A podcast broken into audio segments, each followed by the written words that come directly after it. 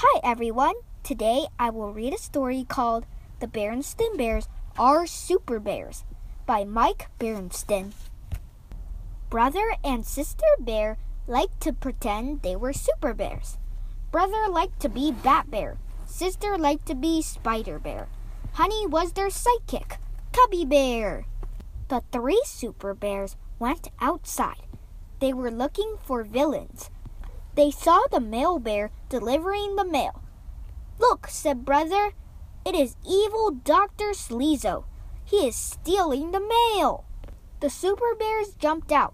Halt, Dr. Sleezo, they cried. We are super bears. We must stop your evil ways. Curses! Foiled again, said the mail bear. He delivered the mail and went away. The super bears looked for more villains they saw a trash truck. The workers were emptying trash cans. Look, said Sister. Space grizzlies are coming. They are in their grizz ship. They want to steer our super pods. We need them for our superpowers. The space bears jumped out. Halt! Space grizzlies, they said. We are super bears. Go back to your evil planet, Grizzlon. Oh no, said the workers, smiling. We must go to Grizzlon now. They emptied the trash and went away. The Super Bears looked for more villains. They saw a worker fixing the wires. Look, said Brother, it is the mad villain Joker Bear. He is trying to wreck the Supernet. The Super Bears ran to the pole. Halt, Joker Bear, they said. We are Super Bears. You must stop your mad plot. Oh, well, said the worker, smiling. My mad plot will have to wait.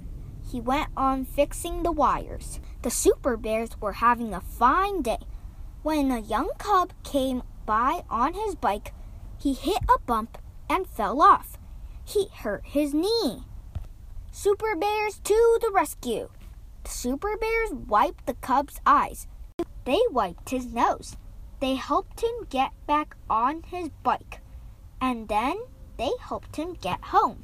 My poor baby, said the cub's mother.